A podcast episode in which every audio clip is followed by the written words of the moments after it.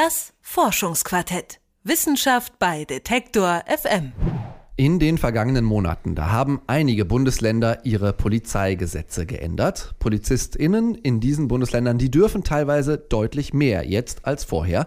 Zum Beispiel Gefährder präventiv verhaften, elektronische Fußfesseln einsetzen oder sie sollen zum Beispiel Bodycams tragen und ihre Einsätze filmen.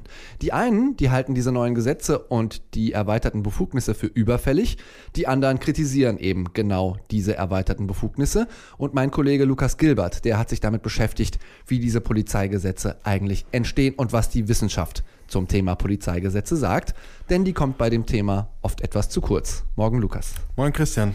Die Polizei, die ist ja, wie die Bildung auch, in Deutschland immer noch größtenteils Ländersache. Trotzdem erwarte ich ja von der deutschen Polizei, wie sagen wir mal beim Abi auch, zumindest ein Mindestmaß an Einheitlichkeit. Wie stark unterscheiden sich denn die Gesetze überhaupt? Ja, ist eine gute Frage, denn da gehen die Meinungen tatsächlich schon ziemlich auseinander. Also die Polizeigewerkschaften, die argumentieren zum Beispiel oft, dass gerade wegen länderübergreifender Einsätze und auch wegen neuer Bedrohungslagen, dass es deshalb einheitliche Regeln braucht und die Gesetze heute noch extrem uneinheitlich seien. Ich habe aber mit dem Rechts- und Politikwissenschaftler Hartmut Aden vom Forschungsinstitut für öffentliche und private Sicherheit an der Hochschule für Wirtschaft und Recht gesprochen. Der forscht seit Jahren zur Polizei und hat mit seinem Kollegen Jan Fährmann für die Heinrich-Böll-Stiftung einen alternativen Entwurf für ein Polizeigesetz ausformuliert. Dafür haben die beiden erstmal die bestehenden Gesetze unter die Lupe genommen und dann einen etwas differenzierteren Blick auf die Polizeigesetze gewonnen. Die Polizeigesetze in den Bundesländern sind weniger unterschiedlich, als manchmal behauptet wird wird, denn es hat schon in den 1970er Jahren einen Musterentwurf gegeben für ein einheitliches Polizeigesetz. Und vieles, was wir heute an Standardbefugnissen in den Landespolizeigesetzen haben, bewegt sich immer, immer noch innerhalb dieses Rahmens. Es sind dann neue technische Entwicklungen dazugekommen und dadurch hat sich manches ein bisschen auseinanderentwickelt, aber trotzdem überwiegen eigentlich bisher mehr die Einheitlichkeiten als die Unterschiede. Und diese Musterpolizeigesetze, von denen Hartmut Aden da spricht, die gibt es halt tatsächlich bis heute. Die werden von der Innenministerkonferenz ausgearbeitet und sollen dann einen Rahmen stecken für die Landespolizeigesetze. Rechtlich sind die zwar nicht bindend, aber sie sind eben doch eine Orientierungshilfe und haben dadurch auch einen großen Einfluss auf die Gesetzgebung der Länder. Okay, und wenn es aber jetzt ja eigentlich einheitliche Vorgaben oder zumindest Muster gibt, warum bleiben die Gesetze da nicht so, wie sie sind? Warum wurden sie dann überhaupt geändert? Naja, ganz so einfach ist es eben auch nicht, denn natürlich bleibt die Zeit nicht stehen. Also es gibt technische Neuerungen, es gibt neue Formen von Kriminalität und so weiter. Die Frage ist dann immer, ob mit jeder Gesetzesänderung tatsächlich auch eine Verschärfung des Polizeirechts, also eine Erweiterung der Befugnisse einhergehen muss. Und an der Stelle sagen dann eben Forscher wie Hartmut Aden, nein, das müssen sie nicht unbedingt. Die Gesetze, die müssen zwar angepasst werden, aber deshalb nicht automatisch verschärft. Und tatsächlich scheint es an der Stelle wichtig zu sein, die Gesetze einfach auch klarer zu gestalten. Einerseits, um sie für die Bürger verständlicher zu machen, andererseits aber auch, damit die Polizistinnen sie verstehen. Das ist nämlich gar nicht unbedingt immer der Fall. Ich selber bin ja auch in der Ausbildung für Polizeibeamtinnen und Polizeibeamte des gehobenen Dienstes tätig. Und da beobachte ich immer wieder, dass gerade die neueren Eingriffsbefugnisse selbst für gut ausgebildete Leute nur schwer handhabbar sind.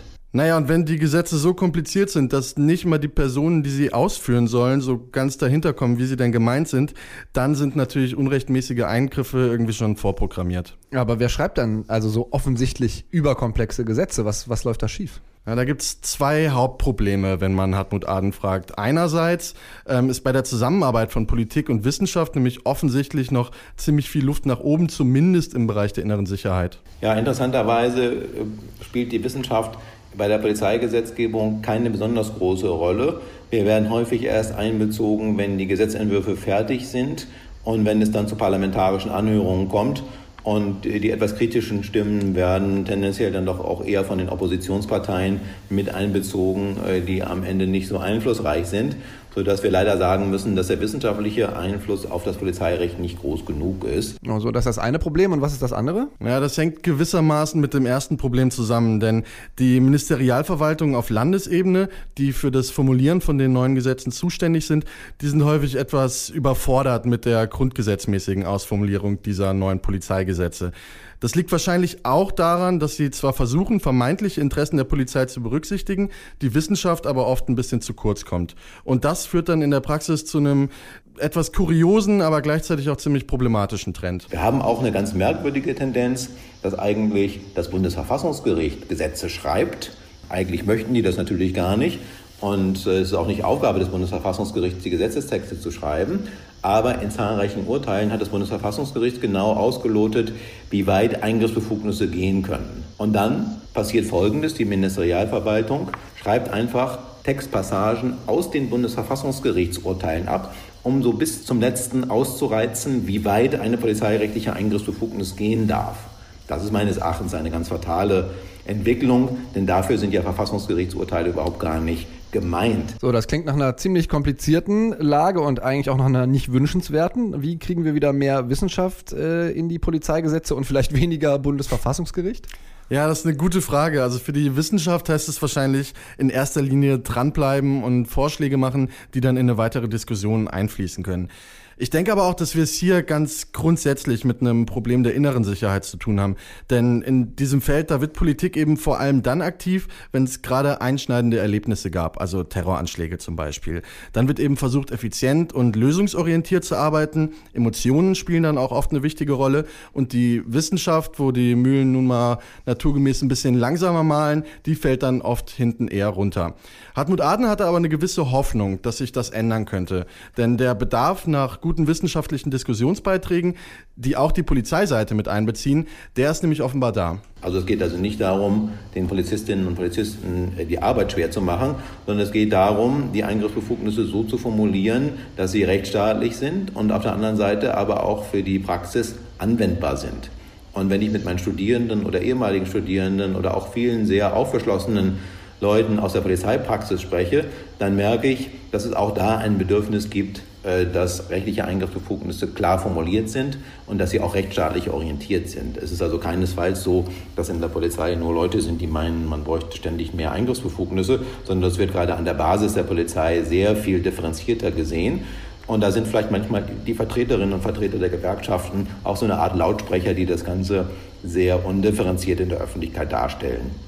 Ja, mit Gewerkschaften sind hier die Polizeigewerkschaften gemeint. Und wenn man denen zuhört, dann kann man wirklich manchmal den Eindruck bekommen, Deutschland steht kurz vor dem Kollaps und die Polizei bräuchte immer mehr Befugnisse, um dem irgendwie Herr werden zu können. Okay, das heißt Polizeiforschung, die auch in Politik und der Polizei ja gehört werden will, die sollte einerseits also diese Praxis, von der wir gerade geredet haben, mit einbeziehen, andererseits aber auch kritisch hinterfragen, was in diesen Polizeigesetzen drinsteht. Aber das klingt mir noch ein bisschen abstrakt. Also was sind zum Beispiel konkrete Empfehlungen, die jetzt zum Beispiel Wissenschaftler wie Hartmut Aden haben? Ja, vieles davon haben wir eigentlich schon besprochen. Also die Gesetze sollen verständlicher werden, indem überflüssige und auch unverhältnismäßige Befugnisse einfach gestrichen werden.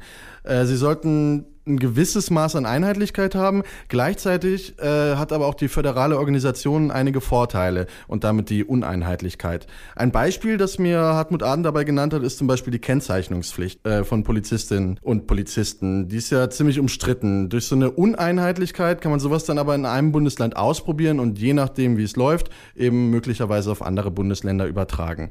Ganz zentral ist aber vor allem, dass die Gesetze klar formuliert werden und nicht zu vage bleiben. In der Gesetzgebung rund um Gefährder, also Personen, die von der Polizei als besonders gefährlich eingestuft werden, da sieht man nämlich, warum das problematisch sein kann. Da kann man sicherlich dieses oder jenes diskutieren, aber wir müssen auch äh, aufpassen, dass solche Eingriffsbefugnisse, die geschaffen werden, um extrem gefährliche Leute ähm, präventiv behandeln zu können, nicht etwa so vage formuliert sind, dass am Ende sehr viele Menschen davon betroffen sind.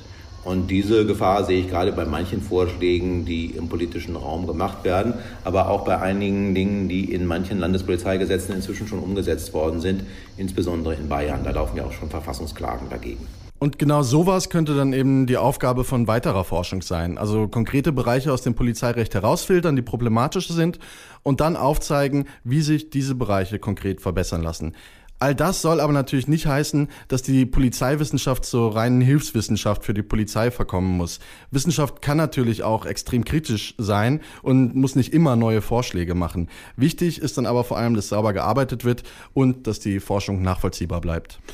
Mein Kollege Lukas Gilbert, der hat sich in dieser Folge des Forschungsquartetts mit der Entstehung von Polizeigesetzen beschäftigt und mit der Frage, welche Rolle die Forschung dabei spielt. Und dabei ist auf jeden Fall klar geworden, etwas mehr Raum für wissenschaftliche Vorschläge wäre da schon. Vielen Dank, Lukas. Gerne. Das Forschungsquartett. Wissenschaft bei Detektor FM.